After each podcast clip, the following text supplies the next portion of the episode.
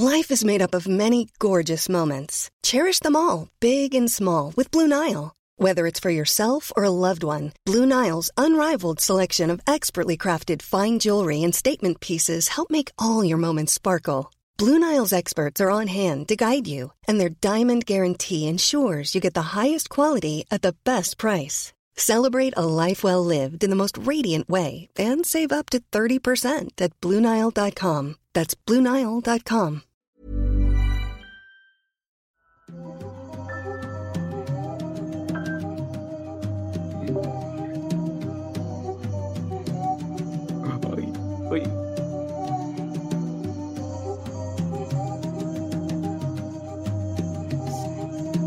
Hola, ¿qué tal? ¿Cómo están? Sean bienvenidos a Noctámbulos, un sábado más. Mi nombre es Emanuel Morales y hoy tenemos un programa que esperemos sea muy, muy bueno y que sea de su agrado.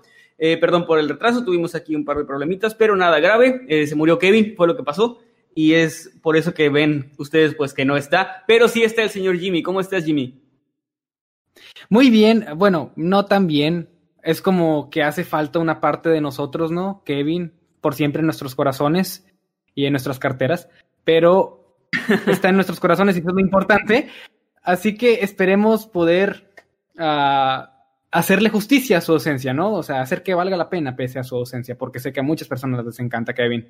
Pero sí, yo estoy 50% bien.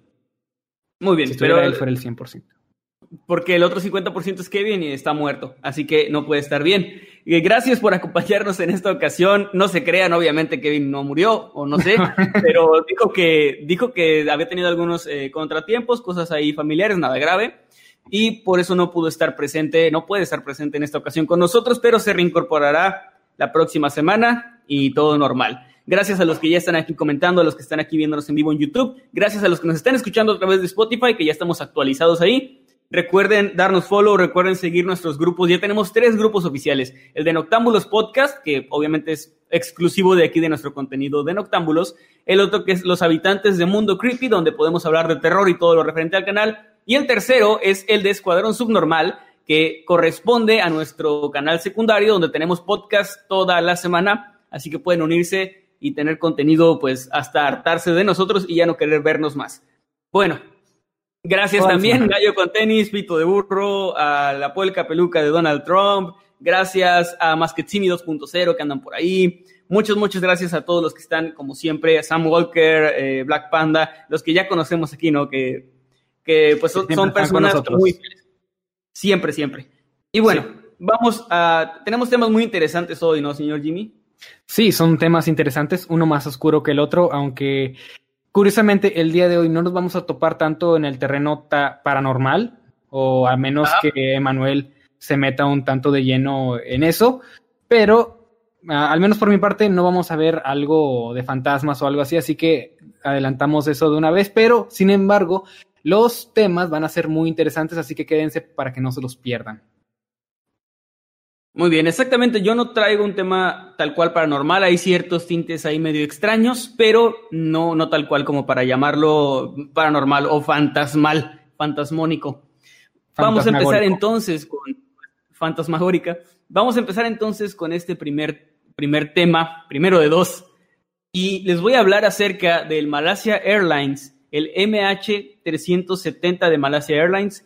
Hace ya seis años seis, casi siete años que este avión prácticamente desapareció. No sé si recuerdas el caso, Jimmy.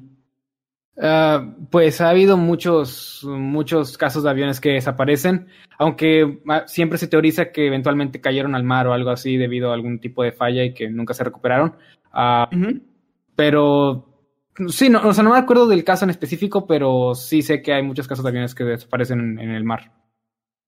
Bueno, este fue un caso que en su momento fue sumamente famoso, fue muy mediático porque nunca se había registrado una, una pérdida de, un avión, de un vuelo, de esta manera y mucho menos con las herramientas y la tecnología con las que contamos actualmente. La aviación actualmente cuenta con un montón de radares, de las cajas negras, las famosas cajas negras, medidas de seguridad.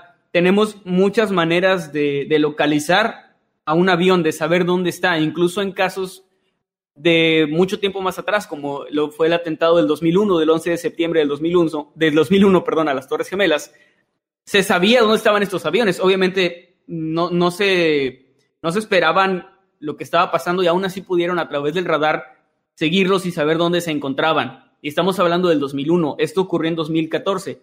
Algo, un año, perdón, donde ya se tenía más tecnología y donde ya había más maneras de encontrar aviones que estuvieran desaparecidos o fuera de su ruta. Lo que hizo especial a este caso es que no, no solo desapareció, se perdió comunicación con él, eh, desapareció también del radar y además nunca se encontraron, eh, salvo una pequeña excepción que les contaré después, ni a los pasajeros, ni maletas, ni partes del avión, ni nada. O sea, fue como si se hubiera desvanecido en el aire, como si se hubiera evaporado y no se encontraron rastros de él. Es muy común que en avionazos, en choques de avión, en el mar incluso, porque ustedes saben que el agua no es como, no es como que caes y, e inmediatamente pues pasas esa barrera, ¿no? Cuando caes a una, de una altura muy grande y además como, como dicen de panzazo, ¿no? Cuando te aventas a una alberca o algo así. Oh, muy doloroso eso. Duele. Y, duele porque las moléculas de agua están como entretejidas de cierta forma y tienes que pasar como que, como de clavado, ¿no? Sí. Entonces, eso hace que un avión, incluso cayendo al mar, se destroce. Se destroce completamente y salgan volando, eh, obviamente, los pasajeros y también partes del avión. En este caso, eso no ocurrió y es algo que llamó mucho la atención. El Malaysia Airlines era un vuelo que salió desde Kuala Lumpur y su destino final era Pekín.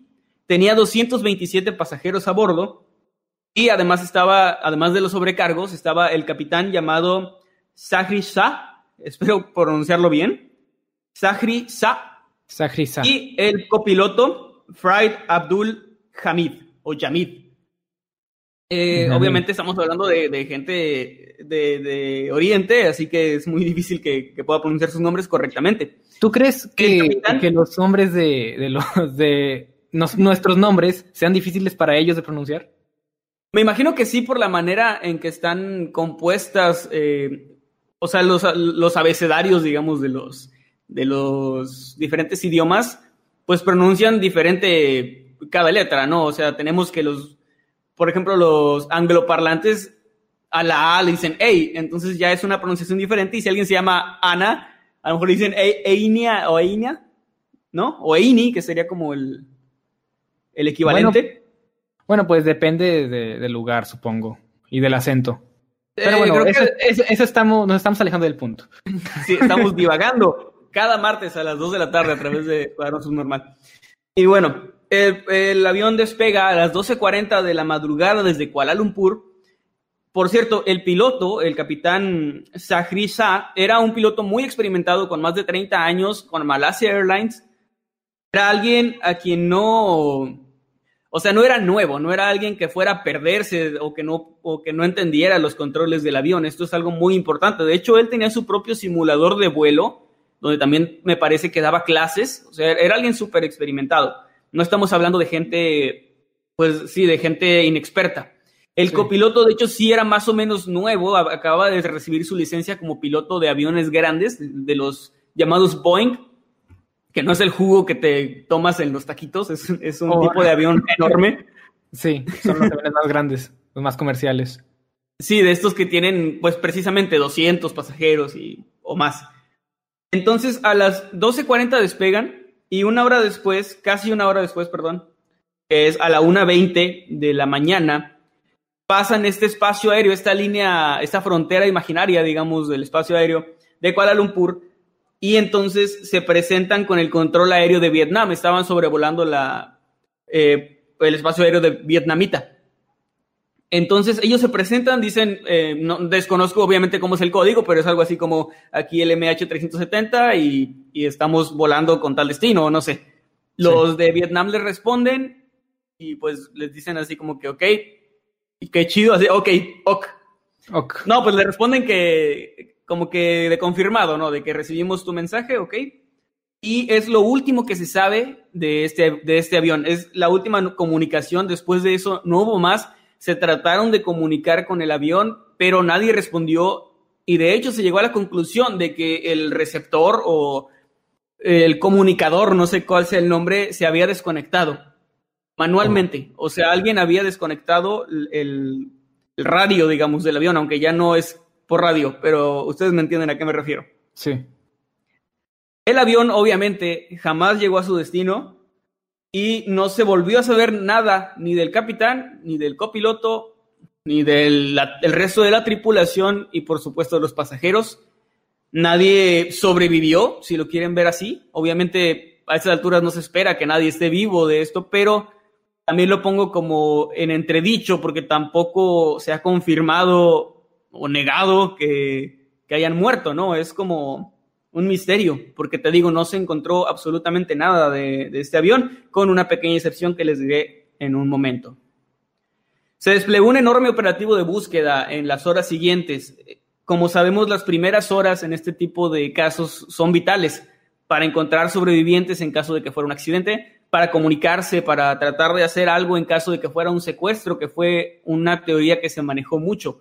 De hecho, gracias a esto, al que no había restos en el mar, porque hicieron como una búsqueda de estas enormes, de, o sea, como que trazaron una ruta o un, no sé cómo decirlo, un espacio enorme en el mar, donde estaban buscando, un perímetro exacto, donde estaban buscando de kilómetros y kilómetros y no encontraron absolutamente nada, lo que hizo pensar que este avión pudo haber sido secuestrado, que pudo haber sido un, acto terrorista lo que estaba ocurriendo algo similar a, a, lo que les decía con el 911.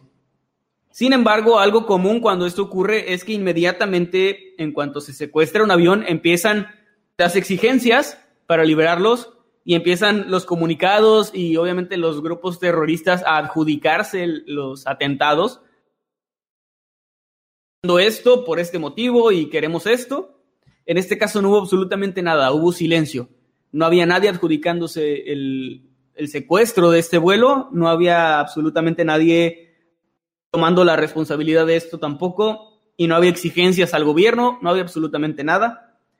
Lo que descartó la teoría, aunque se descubrió que había dos pasajeros que habían entrado, habían logrado abordar el avión con pasaportes falsos. Uh. Esto obviamente reforzó la teoría de que pudieron haber secuestrado el avión, amenazado al piloto, al copiloto, arrancado el comunicador Sí. Y después desviado el avión y, lleva, y pudieron llevarlo a otra parte. Había una teoría que decía que lo habían aterrizado en una isla como desierta secreta, ¿no? Y que ahí tenían a, al avión y obviamente a los pasajeros secuestrados. Cosa que con el tiempo se descartó porque, como te dije, nadie fue a, a reclamar, o sea, nadie fue a, a, pedir nada a cambio, un rescate. Y... Otra teoría que se manejó, ¿perdón? No, es que incluso si se hubiera aterrizado en otro lugar que hay de los pasajeros, a, eventualmente se habría sabido algo de alguna manera, porque es mucha gente. No, no sé, uh -huh. me parece un tanto, un tanto poco plausible la teoría de una isla secreta, porque el simple hecho de decir isla secreta, pues ya es demasiado, ya es, de, ya es conjeturar mucho, ¿no? Ya es buscar algo que claro. sencillamente no está ahí. Por eso no me voy tanto por esa teoría, aunque el hecho de que haya habido pasaportes falsos sí es como podría haber sido secuestrado, pero no creo que haya ido a una isla secreta, no sé, y incluso salirte de tu sí. trayecto puede ser bastante contraproducente porque, bueno, no sé nada de aviación, pero yo me imagino que los aviones tienen la cantidad justa de combustible para llegar a sus respectivos destinos y Emanuel se fue. Emanuel se fue y estoy solo en Octámbulos por segunda vez. No estás solo, compañero. Estoy hola, solo. Hola, perdón. Ah, ya volví. Bueno, ya ¿Volví? Hola. eh, perdón, no sé qué pasó, pero sí, mencionabas que los aviones normalmente tienen una cantidad justa de combustible. Esto sí. es totalmente cierto. De hecho, voy a tocar ese punto en un momento más. Otra teoría que se, que se llegó a barajar era la teoría de los aliens, que nunca faltan, ¿no? Este avión sí. pudo haber secuestrado, sido secuestrado, perdón, por alienígenas, por extraterrestres, y pues quién sabe para qué cosa, ¿no? De la misma manera en la que abducen personas, vacas y no sé qué otro tipo de animales, ¿Humano? habrían podido secuestrar a este, sí, a este avión. Obviamente esta es una teoría, pues, que ya va, ya entra en el terreno de la conspiración, eh, pues más radical, no, no, no tanto como en el terreno de, de una realidad eh, científica, por decirlo así. Sí. Pero también es una teoría muy fuerte para los que son más creyentes de esta onda de los ovnis y eso, pues es algo que no se, no se llega a descartar, obviamente, por la manera, repito, tan misteriosa en la que este avión desaparece. Otra teoría es que el secuestro se había llevado a cabo por parte de Corea del Norte, algo que no es tan descabellado cuando ya, le, ya hemos hablado en este, en este programa acerca de de que a Corea del Norte no le importa mucho el secuestrar gente o hacer este tipo de cosas para sus beneficios raros, muy extraños y personales. Así que esta, esta, era otra teoría. Sus beneficios comunistas. y pues era, era esta teoría también rondaba bastante, de que Corea del Norte pudo haberlo secuestrado y llevado obviamente a su país para ve tú a saber qué cosas, porque la verdad no, tampoco es como que tenga mucho sentido, pero se barajó esa idea. Otra idea era que el avión pudo haber sido confundido en el espacio aéreo de Vietnam y haber sido derribado por un misil. Esto ocurrió, de hecho, poco después de esto, hubo un avión derribado por un misil por error, me parece que cerca de esa misma zona, también de Malaysia Airlines. Entonces se llegó a hablar de eso y de que probablemente el gobierno de este país que derribó al avión hubiera encubierto esto para, obviamente, para no reconocer su error y no hacerse cargo de todas las muertes de, sí, de estas personas. Pero habría muchísima evidencia para demostrar que sí, sí, sí se, sí se, sí se derribó el avión, porque es un avión Exacto. grande con 200 pasajeros. Habría habido restos, habría habido uh, un, descontrol en tierra. Para empezar, el lugar donde, donde caería uh -huh. tendría que ser rápidamente pues escondido, ¿no? Como acordonado por el gobierno y se debería haber actuado en cuestión de minutos, casi minutos, o sea, literalmente minutos, es muy poco probable, porque incluso el otro caso que mencionas acerca de, del derribo uh, erróneo de un avión, pues se sabe de eso, o sea, se, la gente se enteró sí. de eso y pues ya ni modo. No creo tampoco en esta teoría personalmente, pero pues vamos, eh, estamos aquí para que nos des una teoría chida, así que la estoy esperando. Muy bien. Vamos a, ah, ok, ok, me retas. Vamos descartando sí. teorías, repito, estoy, estoy diciendo lo que, lo que se decía, pero estoy completamente de acuerdo. Hubiera sido un caos. La gente hubiera dicho, no hubiera faltado alguien que hubiera visto una enorme explosión en el cielo y se hubiera preguntado qué es eso, ¿no? Incluso si fue en el mar, recuperar cada pieza del avión hubiera sido una, una tarea titánica para hacerla en una noche, por ejemplo tarde o temprano en las costas habrían llegado, habrían llegado restos de ropa, de maletas, sí. de fuselaje. O sea, sí era totalmente. Es, es, muy descabellado pensar que esta teoría pudiera ser la correcta. Incluso Entonces, si trataras gracias de, de validarla. Bueno, Ajá. Bueno, uh, incluso si intentaras validar esta teoría, uh, se desmorona prácticamente porque lo mencionamos hace rato. Cuando algo cae a gran velocidad a tierra, desde, desde mucha altura, la, el objeto o, o, persona se destruye, o sea, se, hay, hay, un daño bastante grande en, en, en, la cosa que cae. Por eso es que cuando cae de, de mucha altura hacia el agua, puedes, puedes dar por seguro que te vas a morir, porque el, el, agua, el impacto en el agua te va a asesinar. Mismo el caso de un avión, se habría hecho pedazos y pedazos pequeños y en todas partes no, no hubiera sido posible el, el, el recolectar ah. todo esto hay algo que se llama amerizaje, que es un aterrizaje en el agua. Uno muy famoso fue el que se realizó en el río Hudson, en Nueva York, donde un avión estaba a punto de caer, de estrellarse, y el piloto muy hábilmente logró amerizar, que es una maniobra que los pilotos conocen, en la que aterrizas en el agua y los aviones están hechos y diseñados de una manera en la que pueden estar ahí flotando, despliegan estos, despliegan, perdón, estos como toboganes inflables para que la gente salga. No sé si pues los que hayan viajado en avión saben que te dan esto del chaleco salvavidas por lo mismo, por si necesitas este, bajar al agua y estar ahí flotando si no sabes nadar. Entonces, es algo que se puede, pero es, es muy difícil lograr esta maniobra de, amerizar. Y si hubiera amerizado, habrían encontrado al avión, habrían encontrado a la gente, aunque estuvieran muertos, los hubieran encontrado flotando o, lo, o algún resto de algo, pero no fue así. Lo que eh, nos lleva al siguiente dato, es que gracias a los registros en el radar se dieron cuenta de que poco después de haber cruzado el espacio aéreo, el avión se, se desvió de, de, manera abrupta, o sea, casi casi dando media vuelta y yéndose a otro rumbo hacia mar Oh. abierto. Uh, Estás hablando de que, digamos, es que el, el mapa es difícil de dibujar así en el, en el aire, pero digamos que iba hacia el norte y de repente se va hacia el sur. Y por esa zona hacia el sur tienes Australia y la Antártida y un montón de mar abierto. Sí, de hecho tengo el mapa aquí, llegado- aquí a la vista. Muy bien, entonces ahí, ahí, puedes, ahí puedes darte cuenta de que al, dar, al ir hacia abajo en el mapa, aunque no hay arriba y abajo, ya sé, pero es para ejemplificar, Hacia el sur. hacia el sur, eh, el combustible era insuficiente, así que la teoría era que, que habría tenido que amerizar en algún momento, caer al mar y ya sea que se hiciera pedazos o que el piloto lograra amerizar de manera correcta, pero esto tampoco ocurrió, o al menos no, no se encontraron evidencias de que esto ocurriera. Eh, esto, esto es lo que nos lleva a la excepción que les había dicho porque no se encontró nada excepto un pedazo de flap. que es un flap? Eh, en español creo que es flaperón. Es en la parte del, del ala del avión, tiene unas láminas o no sé cómo llamarlo, pedazos de, de metal que suben y bajan. Sí, Y es lo que dirige al avión, es lo que hace que pueda bajar, subir, aterrizar, etcétera, o frenar también sí. se encontró un pedazo de flap de flaperón a más de 5.000 kilómetros de la zona donde creían que podía haber caído el avión.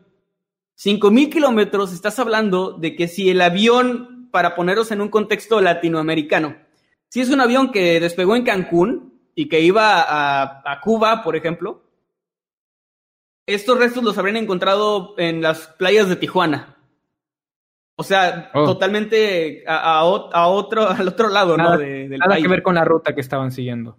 A- absolutamente nada que ver con la ruta, no, no cuadraba eso y es la única pieza que se ha recuperado de este avión. Se, se comprobó que sí pertenecía al Malaysia Airlines, al MH370.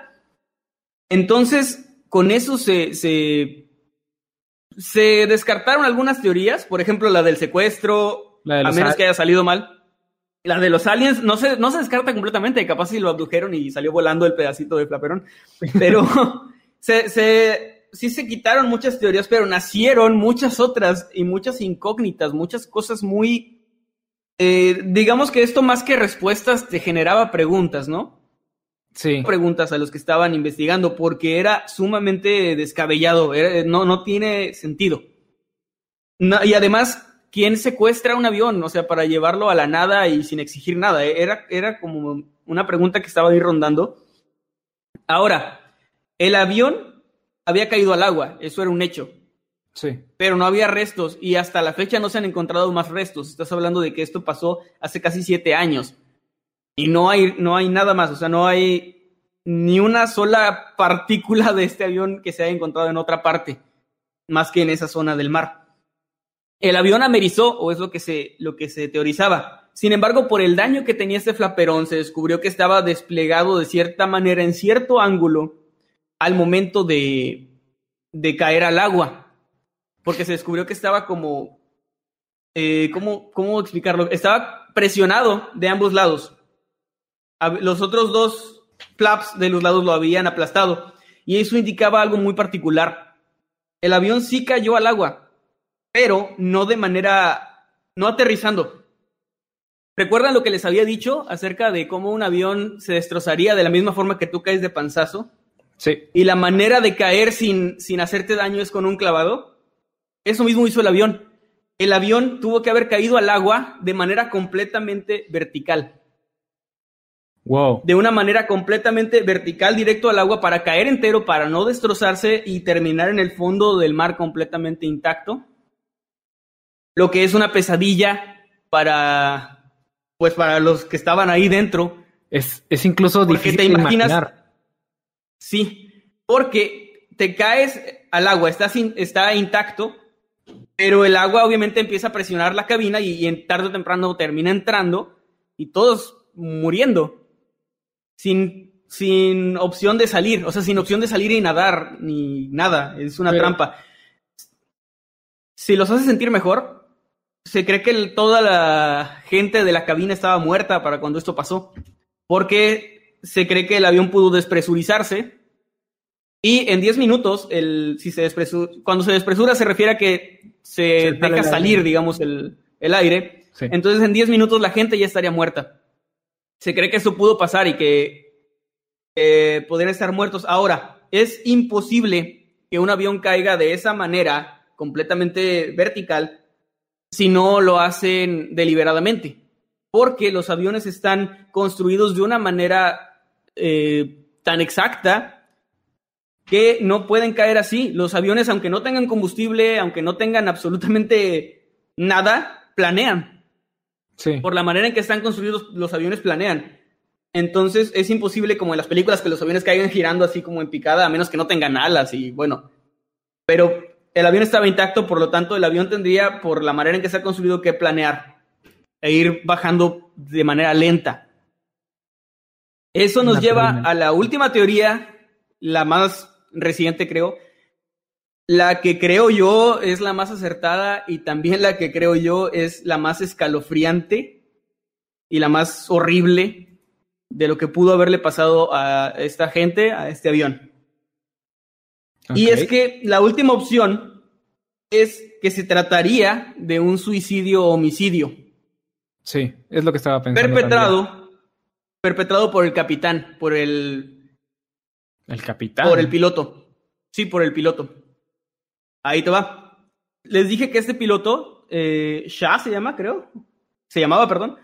Tenía un simulador de vuelo donde daba clases. Al inspeccionar el simulador de vuelo se dieron cuenta de que la última ruta trazada y planeada era exactamente o muy similar a la que había seguido el MH370, con esta vuelta hacia la nada y terminando en mar abierto. Era... Oh. E- Eso es lo último que, que había puesto en su, en su simulador. O sea, este hombre había seguido una ruta exactamente igual o, muy similar, repito, a la que el MH370 tuvo en sus últimos momentos. Por eso se cree, y por la manera en que cayó el avión, que este hombre planeó hacer esto. Ya sea, no sé, para quitarse la vida y llevarse más gente, o no sé, no, no se sabe, porque de hecho, lo que, en lo que flojea esta, en lo que flaquea esta teoría, es en que los que conocían al capitán y eso lo describen como un hombre perfectamente normal y, y pues alguien que llevaba 30 años de experiencia que no habría hecho esto, o sea, que no tendría por qué hacerlo. Sin embargo, es la teoría más plausible hasta ahora porque explica el desvío deliberado, explica el corte de comunicaciones y además hay un detalle que no había mencionado y es que poco antes de que el avión desapareciera, y creo que ya se había cortado la comunicación, el copiloto trató de hacer una llamada desde su teléfono, pero la llamada nunca, No salió. nunca se concretó. O sea, marcó, salió y en ese momento se colgó.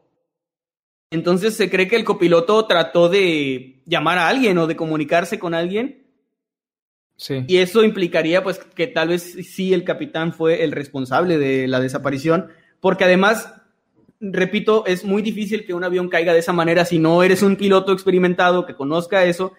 El capitán tendría que haber sabido la ruta, eh, exactamente por dónde ir, exactamente qué hacer y cómo hacer que el avión cayera para que no lo descubrieran.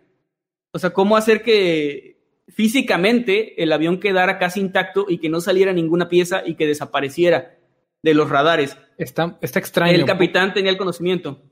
Yo siento que Sí. es un poco extraño aún así, porque sí te creo que quizás eh, lo que viene siendo el, el tronco del avión, no sé cómo se llame realmente esa parte, la parte donde están los pasajeros, ah, sí creo que pudo haber caído al agua de, de manera vertical y quizás no haberse destruido, pero las alas es lo que me tiene un tanto pensativo respecto a esa teoría. ¿Cómo las alas no se partieron al, al chocar con el agua, así cayó totalmente vertical? Eso, eso es lo que Creo que tiene que ver. Creo que tiene que ver precisamente con cómo está hecho el avión, porque las alas no son como completamente verticales al- a la figura. No sé si has visto un avión desde arriba, pero es como así, como Oh, un triángulo. Sí, como tipo. Las alas tienen están hacia atrás y aparte, ajá, son muy delgadas porque es un diseño aerodinámico. Entonces el avión sí pudo haber caído así sin haberse roto, más que obviamente por la presión este, este pedazo de, de flat que les digo que, que salió, y salió flotando. Y pues esa es la teoría que tiene más fuerza y también la teoría que creo yo más, más aterradora, porque estas personas no se esperarían que el mismo capitán del avión al que están subiendo tuviera un plan tan macabro y, y sin sentido de alguna forma. Dentro de todos los sinsentidos de este caso, esto es lo que más cuadra hasta ahora y lo peor es que creo que nunca vamos a saber qué fue exactamente lo que pasó, porque en 2017, en enero de 2017, la búsqueda se suspendió, el caso se cerró y pues yo creo que jamás vamos a saber qué fue lo que le ocurrió al vuelo MH370 de Malasia Airlines. Un, se, se, convirtió pues en un misterio más, ¿no? De, de estos que tenemos en nuestra humanidad. Wow. La verdad, sí creo en esta teoría. Pese a, ciertas extrañezas, ¿no? O sea, es un poco extraño que el avión realmente no se haya destruido pese a haber caído, pese a haber caído de manera vertical. Yo sí creo esta teoría porque el hecho de que, de que el simulador de vuelo del capitán haya estado precisamente en un lugar por donde se sospecha que, que el avión cayó, pues ya te dice uh -huh. todo lo que necesitas saber. Esto fue planeado por, por este piloto, su experiencia respalda que haya podido poner el avión en esa posición. Y pues no hay otra teoría que cubra tantos espacios como lo hace esta, más allá de, de, del que no se encontraron más partes. Es lo que es lo único que hace falta, ¿no? Encontrar, localizar el lugar donde, donde cayó y poder al menos verlo por debajo, porque es, es imposible sacar, una, sacar un avión del, de, del océano, pero al menos identificar que está ahí. Pero es como, como muchos otros vuelos que cayeron en el mar, no se pueden recuperar de ninguna manera. Así que sí, yo Así me quedo con esta teoría. En, algún punto, en algún lugar de lo profundo del mar, es probable que este avión esté prácticamente intacto con todos los pasajeros. Eh, probablemente ya, eh, o sea, en eh, obvio estado de descomposición, la fauna marina habría hecho lo suyo y, y probablemente no quede nada o casi nada de, de, los cuerpos de las personas, pero pues sí, en algún lugar hay un avión fantasma ahí eh, en el fondo, ¿no? Intacto, casi, casi intacto. Entonces pues sí, me pareció una teoría fuerte, me pareció un... A, algo, algo que era digno de, pues, de, de mostrarse, ¿no? Sí. Uh -huh. Totalmente. Pues y bueno, tema... pues este fue mi tema y este fue, espero que les haya gustado, que les haya interesado. Me es un tema algo muy digno de compartirse. Me pareció un tema bastante interesante y de cierta manera da, podría dar un cierre a los familiares y a los parientes de la, de la gente que estuvo aquí, si escucharan esta teoría, no dejaría de ser trágico, no dejaría de ser triste, no dejaría de ser horrible, pero al menos es una forma de decir adiós, ¿no? Porque, bueno, no estoy en esa posición y ojalá nunca lo esté y nadie que, nadie que esté aquí lo sufra, pero hay la gente que ha sufrido este tipo de pérdidas donde no saben ni siquiera qué pasó, pues viven en tormento porque no saben ni siquiera qué, si, si está vivo o no, no saben, no, no tienen la certeza y eso no, no los deja dormir siquiera en la noche. Así que esta teoría, pese a que no es oficial, pese a que sigue siendo una teoría, es una bastante sólida que siento yo que podría dar cierre a algunas personas. Es, esperemos que, sí. que pues todo esto ya pues podamos cerrar el caso, ¿no? O sea, que se pueda dar paz a las personas que siguen afectadas por este terrible suceso. Esperemos que sí, que en algún momento pues sí se llegue a localizar el lugar y que se esclarezca todo esto. Por ahora, como dije, continuará siendo un misterio. Y bueno, pues hasta aquí mi tema. Gracias a la gente que, está comentando en estos momentos sus teorías y lo que opina. Y pues ojalá que les haya parecido interesante. Recuerden que si tienen algo que decir lo pueden hacer en Octámbulos Podcast, en nuestro grupo oficial de Facebook, para que vayan y nos dejen sus teorías. Ahí estaré dejando fotografías y más información al término de este capítulo. Ahora sí, vamos con el tema de Jimmy. Jimmy, levántanos ese ánimo, por favor. Sí, creo que es muy necesario considerando lo triste que es el tema que trajiste.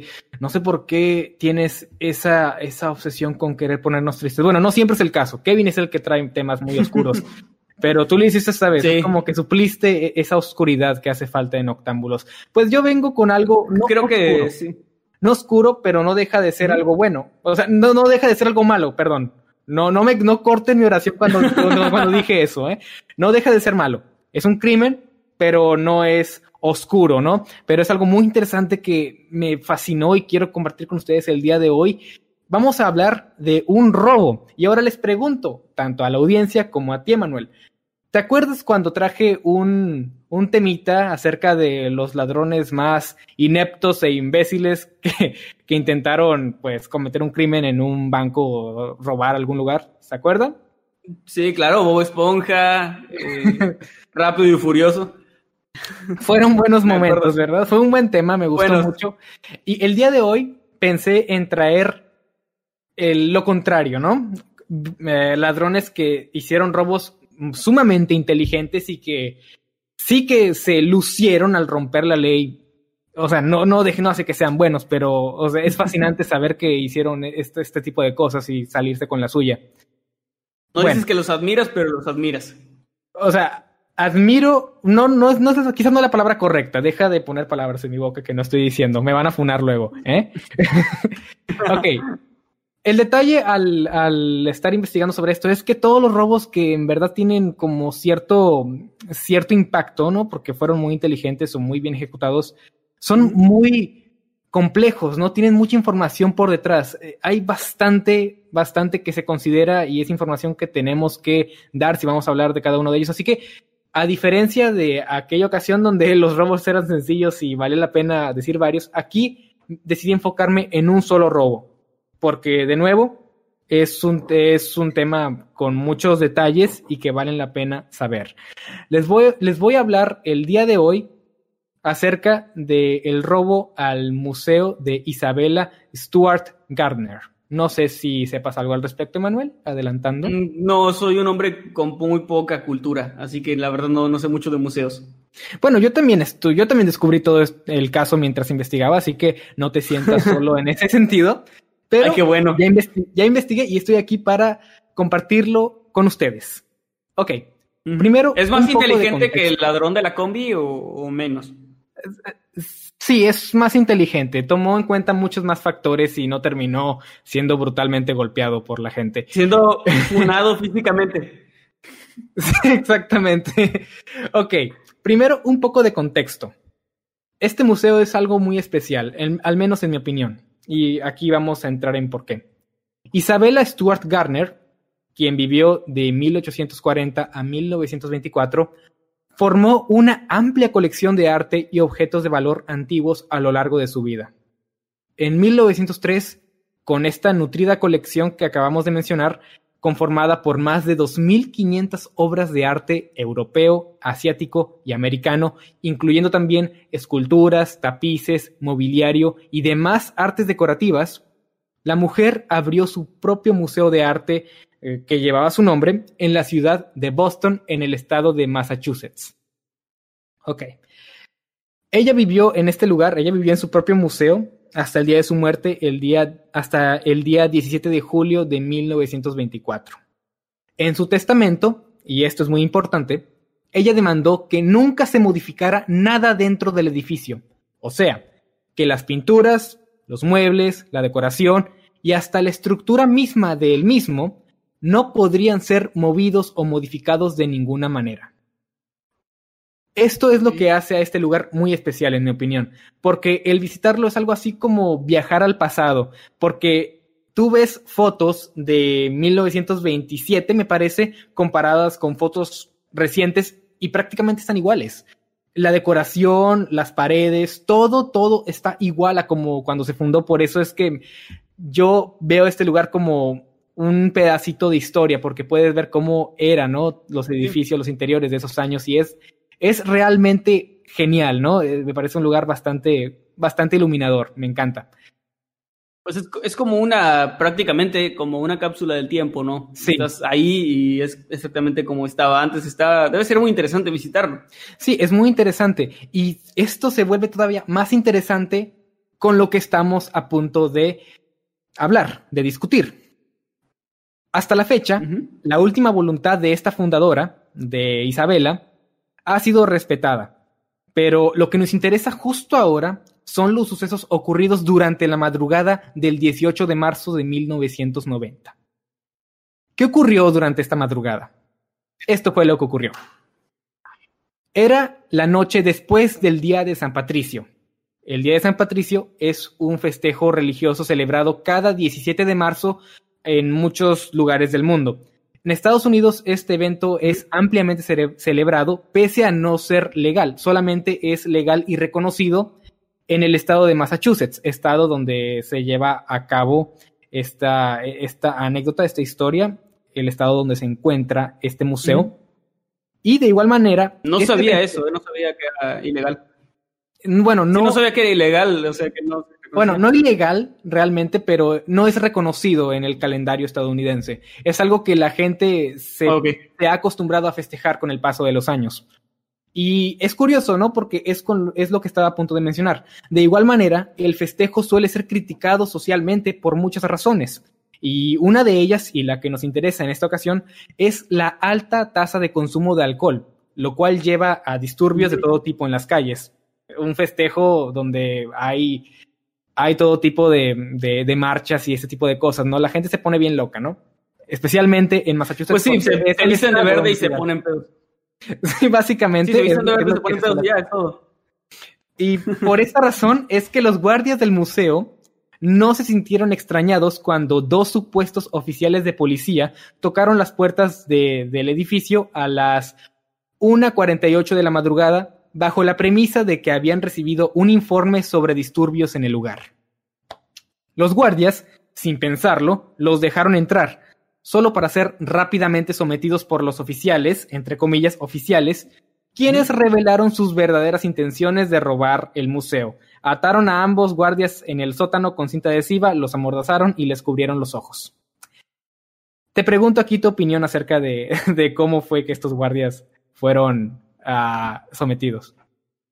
Mi opinión, pues no sé, eh, yo creo que la gente era a lo mejor más inocente en ese momento y pues veías a alguien con uniforme y ya era automáticamente, supongo que no les pedían ningún tipo de, mm, De justificación. eh, prueba, ¿no? Prueba, sí. de que, de que realmente, que realmente eran lo, quienes decían ser, entonces, pues yo creo que simplemente eso, la gente tal vez era un poco más inocente en ese sentido y pues los dejaron entrar y luego, me- no, no me imagino lo que habrán pensado cuando, cuando vieron que los estaban amordazando y, y pues aprisionando ahí, ¿no? Para que no, para que no pudieran impedir el robo. Bueno, ah, hay, un, hay un- una curiosidad respecto a los guardias, pero vamos a, a mencionarla cuando terminemos de explicar lo que pasó en el robo. Es de lo que vamos a hablar a continuación. Luego de eso, los ladrones tuvieron todo el tiempo del mundo para robar el sitio. Hurtaron un total de 13 obras de arte, la mayoría siendo pinturas del histórico artista neerlandés Rembrandt. No sé si lo pronuncié bien. Rembrandt. Creo- no sé si Creo que es Rembrandt, nada más Rembrandt. Sí, él, él es un artista que ha tenido mucho impacto, o sea, no lo conocía previamente, de nuevo, yo soy nuevo en este caso, tanto como, como tú, Emanuel. Yo no, yo no sabía quién era él, pero lo estoy investigando y pues sí, tiene, tiene mucho impacto, ¿no? Y sus pinturas son, son ciertamente famosas en, en, en los círculos artísticos.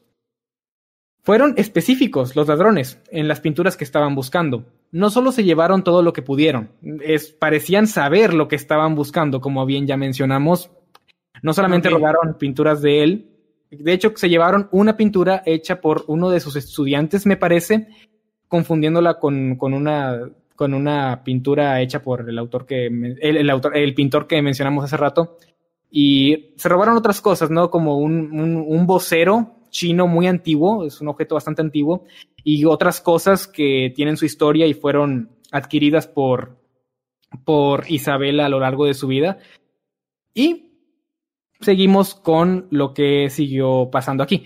Algo de lo que los ladrones no se percataron, bueno, sí se percataron, pero se percataron tarde, fueron de los fueron los sensores de movimiento instalados en cada habitación del edificio, los cuales dieron a las autoridades información sobre su recorrido dentro del museo. Imprimieron Oye, información ¿En qué año fue esto? en 1990. En Ah, ok, ok. 1990. Pensé que era más antiguo y me, me sorprendí con lo, de, con lo de sensores de movimiento. No, o sea, eh, pasó en 1990. No es tan, tan antiguo como, como, como parece, pero vamos a entrar un- de lleno en seguridad cuando terminemos de contar el recorrido de, estos- de Muy estos bien. dos oficiales de policía, entre comillas. Ellos, ellos se dieron Sí. cuenta de que, de que habían, la habían regado, ¿no? En ese sentido, los sensores habían detectado sus, sus movimientos. Igual no es como que pudiera hacer que los atraparan porque esos sensores de movimiento alertaban a los guardias de seguridad que ya estaban amordazados, así que no había realmente problema. El problema era que estaban registrados ahí. Entonces, lo que se imprimió, porque no, no sé cómo funcionan realmente esto de los sensores, pero es algo que se imprime ¿verdad? Dando el registro. Ellos tomaron es, es, eso, esa información y se deshicieron de ella. Creo que, no sé si se la llevaron o la destruyeron ahí mismo, pero según ellos se, se, se deshacieron de la evidencia. No, no se deshicieron de la evidencia realmente porque eso se puede volver a imprimir. Entonces, eso es algo que, que dejaron por alto los ladrones. Estuvieron dentro del lugar por un total de 82 minutos. Salieron por la puerta frontal de forma separada para evitar levantar sospechas, o al menos eso es lo que, se, lo que los sensores registran. ¿Ok? 82 minutos, estás hablando de que estuvieron más de una hora y veinte robando todo lo que querían. Bueno, no, no, no exactamente lo que querían, porque no se llevaron todas las, todas las piezas de arte. Recordemos que aquí hay como 2.500, hablamos del trabajo de una vida de, de, la señora que fundó el lugar, pero solamente se llevaron 13, como que ellos sabían lo que estaban buscando, pero a la vez se dice que estos ladrones fueron un tanto torpes porque pudieron haberse llevado figuras de, de valor incluso mayor de las que se llevaron, pero no lo hicieron lo que podría deber, lo que podría deberse ya sea a que no sabían realmente el, valor de las pinturas, quizás se llevaron las que se miraban más costosas, o segundo, no era lo que estaban, no, era lo que querían robar, ellos no, no les interesó, ellos sabían lo que iban. ¿Emanuel? Tengo una teoría, pero no sé si la vas a mencionar más adelante. Es que hay, en, en el arte está, está medio raro, porque hay muchos tipos que tienen, que son fans del arte y que son multimillonarios y tienen sus colecciones privadas. Entonces, se ha sabido de gente que contrata ladrones profesionales, matones y lo que tú quieras, para, con tal de conseguir una pintura que les falta para su colección.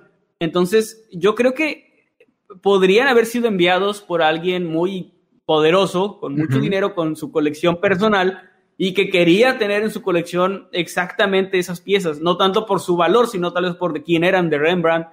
Eh, dices que uno, uno de un estudiante de, de Rembrandt también. Me imagino que sería un coleccionista precisamente de este, de este pintor, que tal vez quería específicamente eso, porque cuando eres coleccionista, tienes mucho dinero, realmente es más como un capricho, no es para sacar dinero de, del robo, ¿no? Es para tener las pinturas.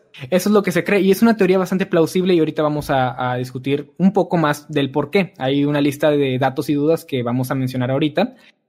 Pero an antes de eso hay que mencionar que hasta la fecha las pinturas no han sido recuperadas y los ladrones siguen sin ser identificados. El, el robo está valorado en 500 millones de dólares. Robaron 500 millones de dólares en arte. Dejen, dejen eh, que fluya eso por su mente. Fíjense el tremendo valor, pese a que no se llevaron lo las piezas más costosas que, que sí había, se llevaron igual un, un, valor increíblemente alto. Sin embargo, hay los investigadores del FBI creen que estas, estas pinturas nunca fueron vendidas porque jamás lograron detectar algún tipo de movimiento de, de semejante cantidad de dinero eh, no, no, se sabe si fueron vendidas o no se sabe qué pasó realmente con ellas. Uh, han salido con algunas teorías, pero nada concreto realmente, es solo como suposiciones y conjeturas como la que tú pudiste haber hecho ahorita, Manuel, y lo cualquiera que nosotros podríamos hacer, y termina en la nada. Así que, como conclusión, no hay conclusión, esto no, no se encontró. no, no, no, la conclusión es que no, no hay. La conclusión es que no hay conclusión. Sin embargo, hay ciertos datos y, y cosas así que me gustaría mencionar en este momento para alimentar un poco más el caso y hacerlo más interesante y jugoso para todos aquí. El museo, aún el día de hoy, ofrece 5 millones de dólares por cualquier información que lleve directamente al paradero de las pinturas robadas. Así que si quieren hacerse ricos, ya saben, vayan a buscar esas pinturas, la, dan la información y se hacen millonarios automáticamente delaten a, delaten a su tío, el que se lo robó, y van a poder ser millonarios. Exactamente. Si tienen un, Ah, de hecho, es lo que quería mencionarles. Ah, en la descripción del, de esta transmisión, creo que ahí les, ahí les va a aparecer un link. Si ustedes le dan clic a ese link, los va a llevar a un sitio donde se muestran todas las, las piezas de arte que, que, fueron robadas, ¿no? Salen ahí información al respecto y, a partir de ahí pueden investigar más porque hay muchos más detalles, muchas más cosas interesantes que están en el caso. Es como dije al principio, quería hacer un tipo top de, ladrones súper inteligentes, haciendo contraste con, lo que hicimos la otra semana con ladrones tontos, pero no pude por el simple hecho de que lo, cada robo es más interesante que el anterior. Hay muchos detalles para cada uno y pues por detalles de tiempo no pude pues traer unos cinco o seis, así que me enfoqué en este porque me pareció muy interesante y abajo en la descripción de esta transmisión pueden ver exactamente todo lo que fue robado. Incluso van a ver que es, es cierto lo, lo de los 5 millones de dólares. Sí se están ofreciendo, así que ya saben, es el dato. Otro dato interesante y este... Profe Jimmy. ¿Qué pasó? Profe Jimmy, ¿puedo hablar? Sí, sí puedes hablar, ah, señor. Eh, te voy a preguntar, eh, me, nos dijiste, perdón, que en este museo se había dado la orden de no modificar nada, de que todo se quedaba como estaba. Lo que me lleva a la sí. pregunta de que si actualmente están los espacios vacíos donde faltan las pinturas.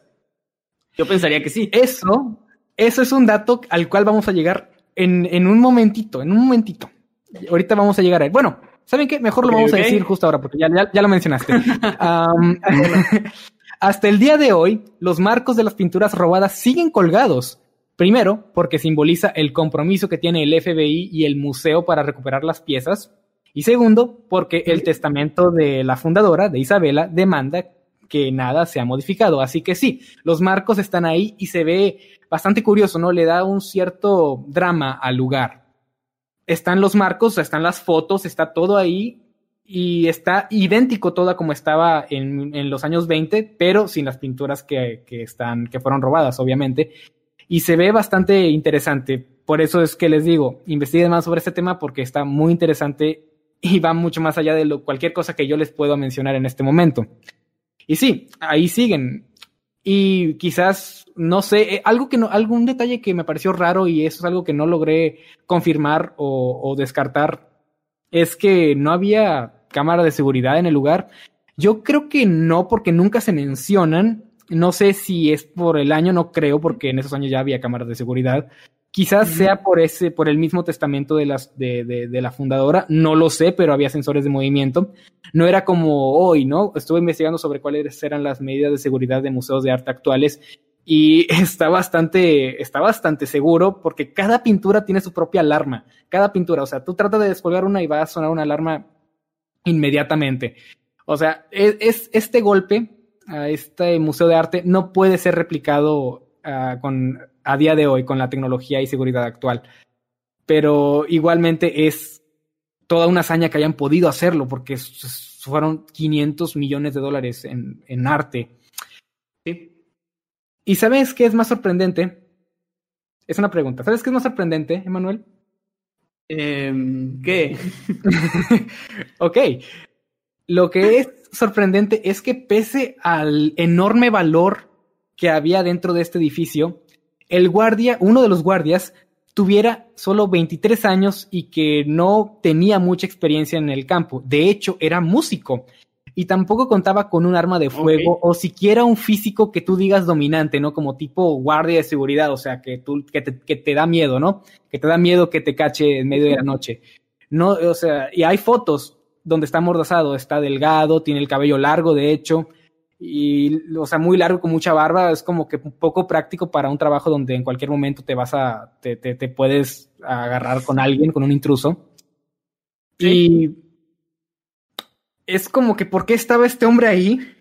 ¿Por qué no estaba alguien más calificado que él para, para proteger semejante lugar con tanto valor histórico y monetario también?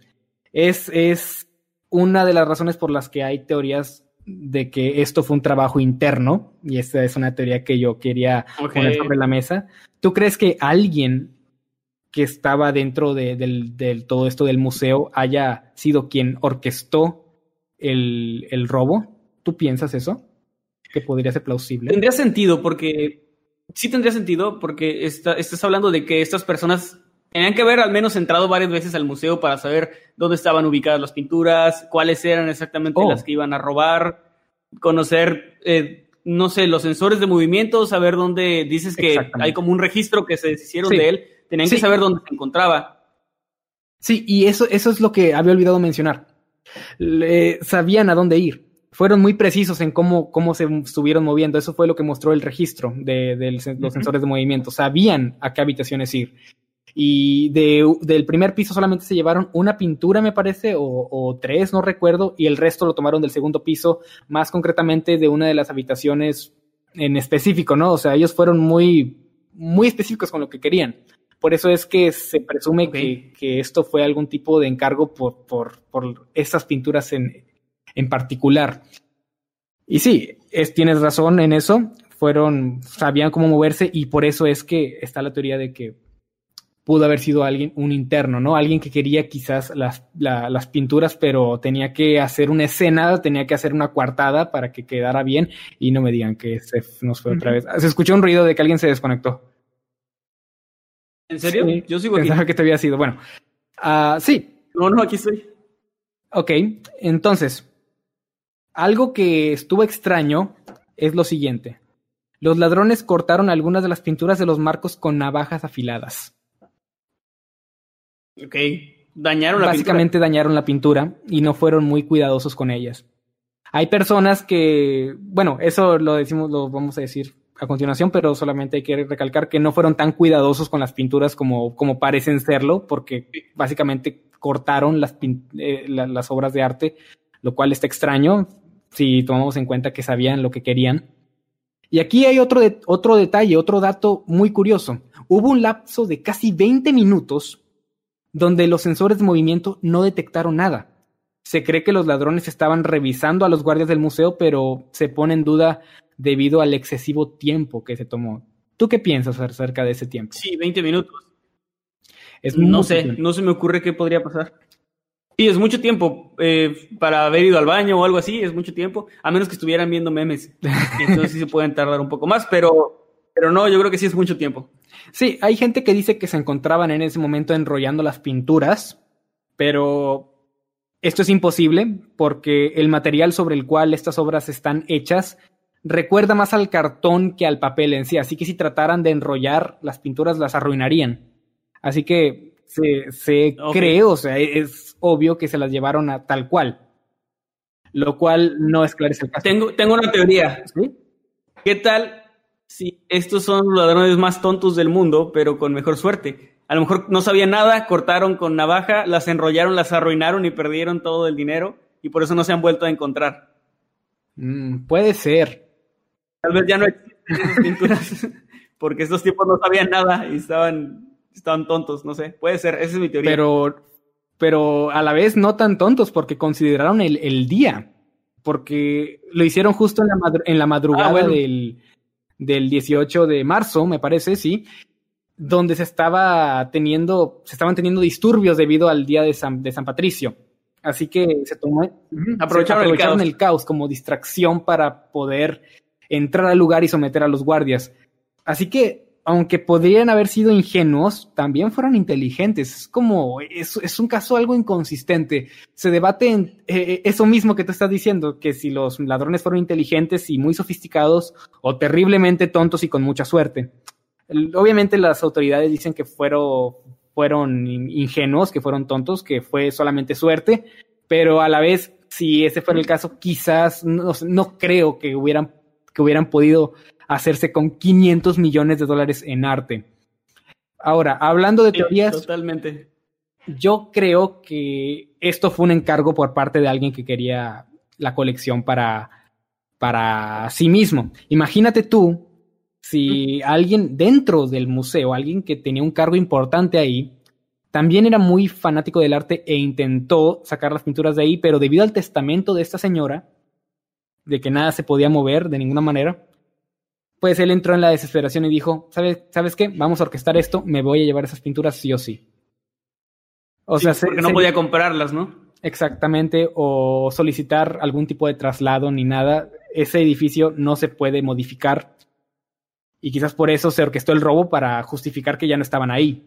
Se dice que pudo haber sido un trabajo interno, pero si fuera un trabajo interno tú creerías que hubieran sido más cuidadosos con las pinturas, ¿no? Sí, también es de- creo que hubiera sido una parte importante del robo el no cortarlas con una navaja. Hubiera sido una buena medida. Hay otras personas que lo atribuyen incluso a gente de la mafia, ¿no? Que al- alguien acá esos de traje, esos, esos, esos super capos de, Bien de- pesado. si bien esas personas bien pesadas dijeron, no, pues quiero esta colección, no me parece, me parece genial, quiero este cuadro, lo voy a comprar, tengo el dinero. Oye, ¿dónde la puedo comprar? No, pues no la puedes comprar, está, está en una galería de arte y no se puede mover nada de ese edificio. Mira, págale estos vatos. Ahí están los trajes de policía. Tráeme las pinturas. Aprovechando que ya mero es el día de San Patricio. Así que tráeme las pinturas. Imaginen algo así. Yo lo veo plausible, aunque es, no son más que conjeturas, es plausible porque no, no se contradice realmente nada. Eso justificaría la, hasta, cierto, hasta cierto nivel la ingenuidad de, los ladrones, ¿no? De que no hicieron todo bien al cortar las pinturas y así, porque fueron simplemente herramientas para que alguien rico y poderoso tuviera las pinturas. Es otra teoría, igualmente es, es como, como lo que tú decías, o sea, nada, no se sabe realmente dónde están las pinturas. Hay teorías, pero no, no mucho más que eso, la verdad. Sí, ah, Estoy de acuerdo contigo. Alguien también con tanto poder y dinero como para hacer algo así, también tendría poder y dinero para contratar restauradores que ayuden a, a que toda esta orilla de la pintura dañada pues se vuelva eh, pues a restaurar, ¿no? Y valga la redundancia, para que esté bien. Entonces yo creo que sí, es, es un tema muy interesante y pues otro de esos misterios, tal como el que, el que les presentamos primero, otro de esos misterios que creo que nunca van a tener una respuesta. Sí. Y pues bueno, Jimmy, con esto llegamos al final de tu tema.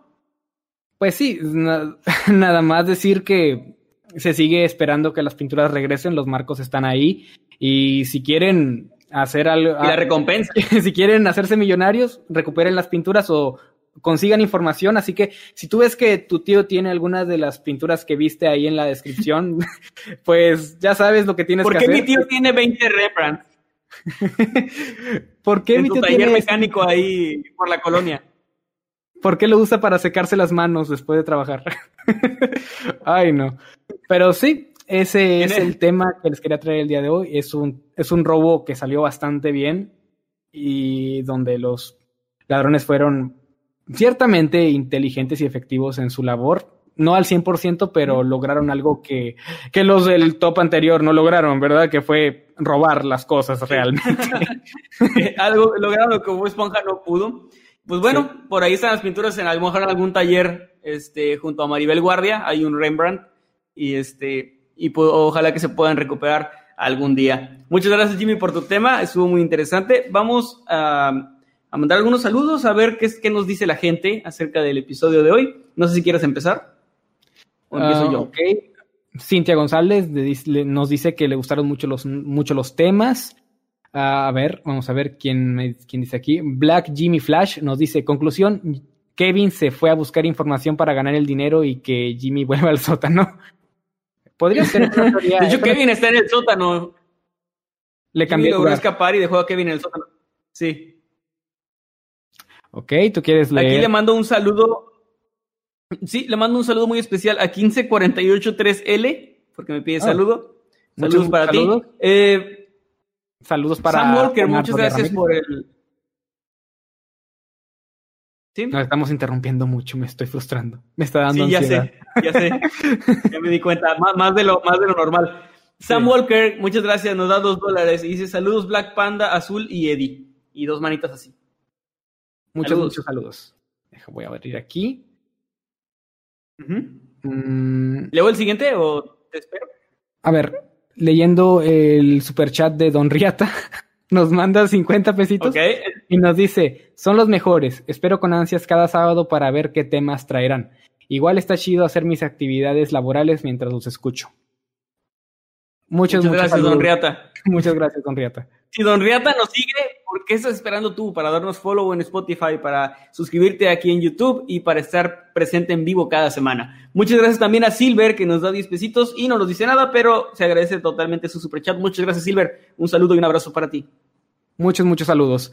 También tenemos un superchat aquí de am, la, UT, la UTBI DHR. No sé si tú lo puedes pronunciar mejor, Emanuel, porque... A ver, la- si pronuncio la H sería Lautvidra. Tú sabes quién eres. Tú, eh, tú, amigo. Ok, nos manda 20 pesitos o... No, bueno, no dice exactamente qué moneda, pero nos manda creo 20. que son dólares. Bueno, muchas, muchas, muchas gracias por el superchat y nos dice, hola, los conocí hace una semana y desde entonces me maratoneé todos sus capítulos. Ayer los terminé y me emociona por fin estar en una transmisión. Saludos desde Las Vegas. Wow, muchas gracias H Lau TV y DHR. Un gran saludo para ti. Muchos Y, saludos. Pues otro abrazo también, un, un abrazo con sana distancia. También muchas gracias el vecino de arriba. Ya no estamos en la oficina, eh, pero el vecino de arriba, que, que hace mucho ruido siempre, este, nos manda 69 pesos. Muchas gracias, 70 pesos. No nos dice nada tampoco, pero gracias el vecino de arriba y perdón por molestar tanto con nuestros podcasts y todo eso. Ok, um, Jesse L nos manda 1.99 dólares y nos dice, un, un- nos pregunta más bien, ¿quién creen que gane la elección? ¿Trump, Trump o, o Biden? ¡Oh! Pre- Preguntas densas. No sé, yo creo, puta madre, yo creo que va a ganar Trump. O sea, no, no que yo quiera que gane, pero yo creo que va a ganar ese güey otra vez. Yo me quiero mantener lo más alejado posible de, de política, así que Ay, no me voy a responder. a responder, pero, no responder pero muchos saludos a ti, Jesse L, por, y gracias por tu superchat. Muchas gracias. De nuevo, H, Lau, TV y DHR nos dice, son 10 millones de recompensa. Aquí corrige un poco tu dato, Jimmy, son 10 millones. Bueno, es que sí leí que, que eran 10 millones, pero vi en un lugar que eran 10 millones y, Pero otro- otro. Y el- elegí, elegí pues lo que pensé que era más posible. Es que vi una, en una página donde está el recorrido de todo lo que fue el robo, que eran, eran, eran 5 millones. Y, lo, y preferí tomar el dato de esa página porque se miraba un tanto más oficial, no sé, pero si, no sé exactamente si son 10 o 5. Igualmente te haces millonario, así que salgan a buscarlo si tienen información. Sí, de todas formas es un montón de dinero. De todas formas se te alcanza para vivir unas 5 vidas sin ningún problema. Sí. Muy bien, Jimmy, ¿me ayudas con el siguiente superchat? Ah, sí, pensé que era tu turno. A ver, Javisis A nos manda 1.49 dólares y nos manda unos pinitos bien bonitos. Muchas, muchas gracias, Javisis A, por tu superchat. Gracias. Muchos saludos. Muchas gracias también a Masketsimi 2.0, que nos manda 20 pesitos y dice, estos días ando pobre y una carita triste. Masketsimi, no te preocupes, si andas pobre, no, no, no te preocupes, en serio. Nos conformamos con saber que estás aquí siempre, porque eh, eh, Masketsimi es uno de esos que está aquí desde el inicio y es muy, muy fiel. Fan muy fiel. Muchas gracias. Muchas, muchas gracias. A Andrea García nos manda 200 pesos mexicanos. Muchas, muchas gracias. Y nos dice, Kevin se cansó Gracias. de estar toda la semana trabajando. Semana de Kevin Rota. Hashtag semana de Kevin Rota. Saludos para todos. Los amo mucho. Extrañé a Kevin. De verdad lo extrañé mucho. Pero se desenvolvieron bien juntos. Ah, nuevo chipeo, Jimmy Nuel. Jimmy, Jimmy Noel. Jimmy Nuel. Acabo de leer, acabo de leer una de las Muchas, muchas cosas gracias, Andrea. más perturbadoras. Gracias, Andrea. Acabo de, re- de leer una de las cosas más perturbadoras que he leído en mi vida en Twitter, porque alguien hizo un fanfic del señor Herdunkel Heidi de mí, muy explícito, por cierto, Oh. y me persiguen esas imágenes que generó mi cerebro al leer eso. Pero bueno, ojalá que nadie haga eso con, con- contigo y conmigo. Muchas gracias a Cristian TM, que nos manda saludos, dice saludos como siempre, y nos manda cinco dolaritos. Muchas, muchas gracias, y un saludo para ti. Un saludo y un fuerte abrazo. Muchos, muchos saludos, Cristian. Ahora, Emanuel, ¿me puedes hacer el favor de pronunciar ese nombre? Claro, Yaud Brit RR, Ah, o eh, Yaud Britter, Yaul Yaud Britter, HR. nos da, nos da 10, 10, eh, Yault Bit 10 R. dólares, pero- Ah, sí, sí, es lo que nos estaba diciendo, de hecho. Es que leí el nombre Ajá. antes de leer el superchat. nos manda Dice, 10 se dólares y nos dice cómo se pronuncia. ajá, de eso, eso me refería, por eso traté de pronunciarlo como dijo, cómo se pronunciaba, que es eh, Yault Yaud Britter. Feo. Yault Bit R. Fíjate Muchas- cómo nos aclara, nos aclara cómo, perdón, nos aclara cómo se dice, pero aún así no podemos pronunciarlo. Nuestro léxico Muchas gracias. algo pobre. Muchas, muchas Sí, gracias. Totalmente. Gracias, Leslie. Eh, Jesse L, perdón, que nos da dos dólares y dice: ¿Ustedes nunca han, han oído del show de la Comay? No, nunca lo he escuchado. No, no, no, no se me hace familiar. Pero si me lo recomiendan, voy y lo reviso. Claro que sí. Sí, sí, ¿Qué más sí. tenemos por aquí? Pues eh, saludos a Citlali CT, nos, nos pide saludos. Ah, también a Spider Crack 9 Studio, nos dice que saludos desde, Peri- desde Perú, muchos saludos. Y también a. A ver, es que, es que estaba leyendo el mismo. a ver. A ver, a Flavio Pinto nos pide, me pide saludos. Salúdame, Jimmy. Muchos, muchos saludos para ti. Fla- Fabi- Fabio Pinto, perdón por decirte Fla- Flavio. Fabio Pinto, muchos, muchos saludos. Saludos, también Manuel, ¿quieres saludos a Lick, Lick Ray, Lick- ay, bueno, Light Ray Gray, que nos manda dos mil, creo que son pesos colombianos. Muchas gracias, no nos dice nada, pero un gran saludo para ti. Y también para Sam Walker, que nos da dos dólares y dice un saludo a todos los que, los que piden saludos en el chat. Exacto, un saludo a todos los que piden saludos. Referencia, referencia al estilo noctámbulos. Ok, Sí. a Cecilia Rosales nos manda 5 dólares y nos dice: Vi todos los podcasts ayer y de los años bisiestos, eh, y lo de los años bisiestos se volvió realidad, como dijo Kevin antes de la cuarentena. Y nos Sí, manda es cierto. Es cierto, él dijo que cada eh, año bisiesto pasaban cosas extrañas y pues este año no. Este año ha sido el peor año No. bisiesto en mucho tiempo, probablemente. Rayos, te, te mamaste. tenía razón. Don Riata, Don Riata nos da 20 pesitos, Muchas gracias. gracias. Pone Kevin y una carita así de enojado. Pero vendrá la próxima semana, no se enojen con él. Sí, no se enojen. Muchos, muchos saludos, Don Riata. Vas, Jimmy. Está bien chido el ah, nombre, vas, Jimmy. Jorge Andrés Ceballos Ramírez nos manda dos dólares y nos dice, genial amigos, saludos desde Ecuador. Muchos saludos Jorge y gracias por el superchat. Saludos hasta Ecuador desde México. Y un fuerte abrazo. Vamos a. no había visto al, al Kevin Buzz Lightyear que está aquí.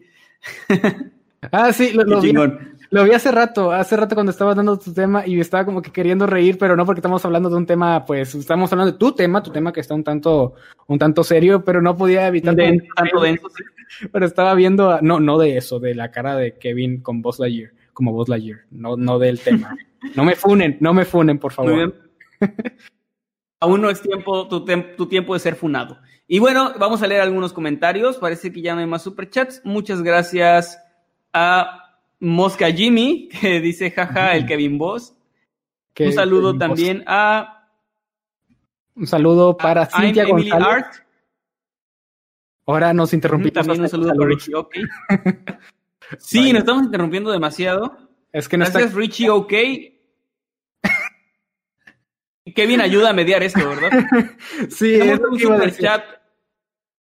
Tenemos un superchat de cero Renan, Renard, perdón, que nos manda 10 pesos argentinos, me parece. Muchas gracias y un saludo para ti. También hay uno de Sam Walker, ¿lo lees, Jimmy? Ah, de Sam Walker, no, no lo veo. ¿Dónde está? Ah, ah, aquí. Eh, aquí en el chat. Sam Walker nos manda un super chat de dos dólares y nos dice: Emanuel, ¿le recomiendas Grupo Marrano? ¿Cómo? Pues sí, lo le, re- recomiendo. le claro. recomiendas. ¿Le recomiendas Grupo Marrano? Quizás quería decir recomiendas. ¿Pero a quién? ¿A Jimmy? O... Ah, no sé si. Yo le recomiendo a todo el mundo Grupo Marrano.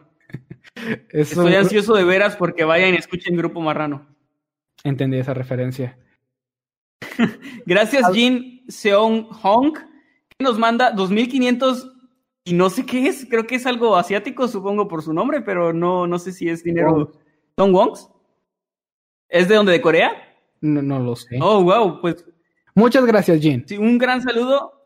Jin, so Jin Seong Wong Hong, que muy probablemente estoy pronunciando muy mal tu nombre y me disculpo por eso. Gracias por los do- 2500 Honks, quedamos que era, o cómo se pronuncia, Eddie. Wong, Wong. Gracias. José, Muchas, José, muchas. Fun, José Funnight, José creo que se pronuncia, nos dice, ¿me pueden saludar a mí y a mi hermano Osvaldo, de hecho? Por favor, los digo, los, los digo, los, los sigo desde su primer video. sigo. de- sí, los, los, los sigo desde su primer video de nueve historias cortas de terror. Un beso en el Wow, para chido. Jimmy. oh, rayos. Un saludo para ti y para tu hermano Ay. Osvaldo. muchos, muchos saludos a los dos. Y gracias por el besito. Se agradece. Se agradece, se agradece, se aprecia. Se aprecia, claro que no, no se le niega a nadie. Muchas gracias también este, a los que están aquí comentando, a Karina Torres, a ay, se me, Cintia González, Saori, ay, se me están yendo los nombres, Saori Agatsun, Agatsuma, creo que se pronuncia. Y a quién más está por aquí. Night Krausimi también. A Night Krausimi. Un gran saludo, gran nombre. y Ah, pues bueno, chicos. ¿Qué más? ¿Nos despedimos, Jimmy? Sí, no sin antes leer el comentario de Gabriela Arevalo G, que, que dice la dislexia de Jimmy a flor de piel. Exactamente, siento que sí soy porque confundo muchas palabras y me siento mal luego de que las digo. Quizás sea. Puede ser, pero. Lo siento, lo siento mucho, pero se aguanta. A mí no me molesta, Jimmy. Muchas gracias a todos los que estuvieron aquí en este episodio. Se extrañó bastante la presencia del señor Masketman, pero pues no, no pudimos hacer nada. Hicimos todo lo posible. Lamentablemente no pudo salir bien pues de la intervención eh, quirúrgica, ¿verdad? Que, que sufrió. Pero eh, esperemos que esté con nosotros la próxima semana y que Sí. todo vuelva a la normalidad y eh, que el universo recupere el orden natural de las cosas. Muchas gracias, Jimmy, por haber estado aquí. Dinos tus redes sociales, cómo te encuentra la gente. Me pueden encontrar tanto en Twitter e Instagram como arroba LJimmyYT y también me pueden encontrar en YouTube como Little Jimmy, donde subo contenido relacionado con los videojuegos y cosas así, por si ese es un tema que les interesa, así pueden ir y ver qué onda, a ver si algo de ahí les gusta. Jeje. bueno, por ahí te encuentran. También un gran saludo a, a Eddie, que nos está siempre aquí acompañando y asegurándose de que todo esté muy bien. Eh, lo encuentran como Eddie Secker en todas las redes sociales y pues él es el responsable de que todo salga bien y de, también es el responsable de ese gatito con pistola y del Basket Buzz Lightyear que están viendo. Más que la todo, eso lo que está- todo eso, todo eso es obra del buen Eddie, así que pues vayan y síganlo y denle mucho amor. También hace directos en Twitch para que, para que estén ahí presentes. Un saludo también a todos nuestros moderadores. Recuerden que tenemos solamente tres grupos oficiales, que es Noctámbulos Podcast en Facebook, Los Habitantes de Mundo Creepy y también ahora el nuevo Escuadrón Subnormal, donde pueden unirse para hablar de todo el contenido que hacemos para ustedes toda la semana. Ya nos íbamos, pero hay nuevos superchats. Está Sam Walker que nos da dos dólares y dice, tengo que decirlo aquí, viva, viva la primas. Viva las primas Las primas supongo que es norteña, supongo, igual que yo. o de Alabama. No, Sam es, es hombre, ¿no? No habían dicho que él era. Ah, es cierto, pues sigo pensando que Sam Walker es mujer. Sam, perdóname. Yo Elena siempre, yo siempre supuse que era, que era hombre, no sé por qué.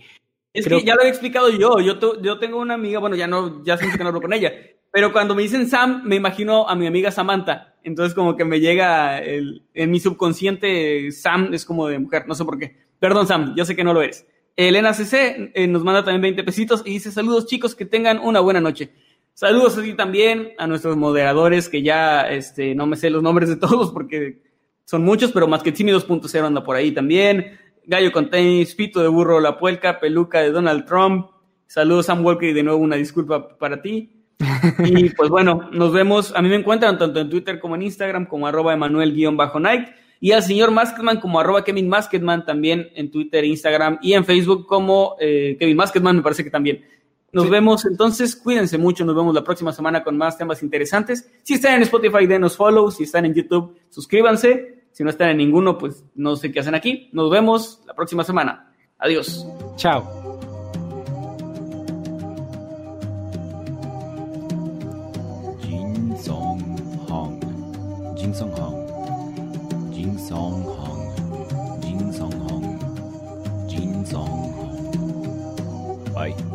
Adiós.